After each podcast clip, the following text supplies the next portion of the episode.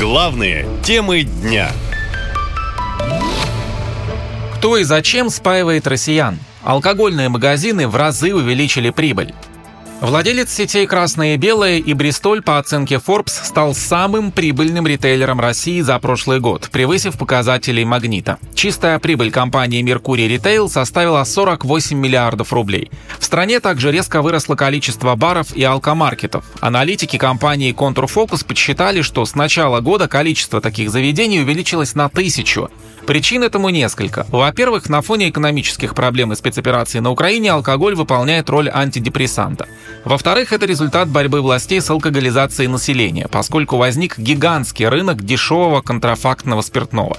По данным Роспотребнадзора, в России алкоголизмом страдают более 5 миллионов человек, и количество пьющих будет только увеличиваться, считает политтехнолог Юрий Пивоваров.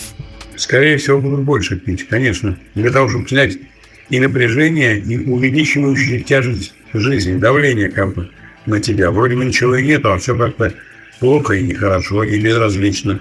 А если еще и война будет продолжаться, она будет, будет продолжаться. Ну, тут уже тут ничего не сделаешь. Сделать можно только в том, чтобы прекратить войну. Но на это нужна какая-то воля. В Кремле этой воли точно нет. В России действительно стали пить еще больше, в том числе и суррогат. По официальной статистике, ежегодно от употребления поддельных спиртных напитков умирает около 50 тысяч россиян. Речь идет о жидкостях, не предназначенных для употребления внутрь. Это, например, тройной одеколон и стеклоочистители.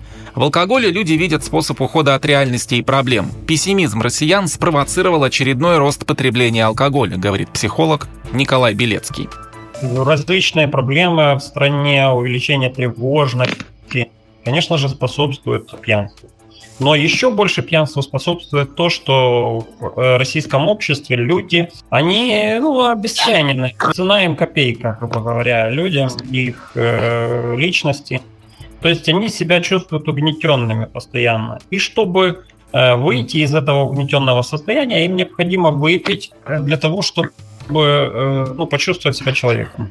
По информации Минздрава, с 2008 по 2021 год потребление алкоголя в России снизилось на 40%. Однако с началом спецоперации ситуация изменилась в худшую сторону. Розничные продажи крепкого алкоголя с прошлого года выросли почти на 10%, а самогон стали варить в 4 раза чаще.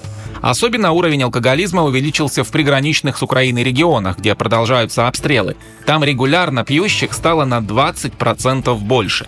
По словам экспертов, пьянство в России приобретает масштабы гуманитарной катастрофы. И если это не остановить, то к 2050 году население России сократится на 60 миллионов. До 80 миллионов человек, предупреждают демографы. Наша лента. Коротко и ясно.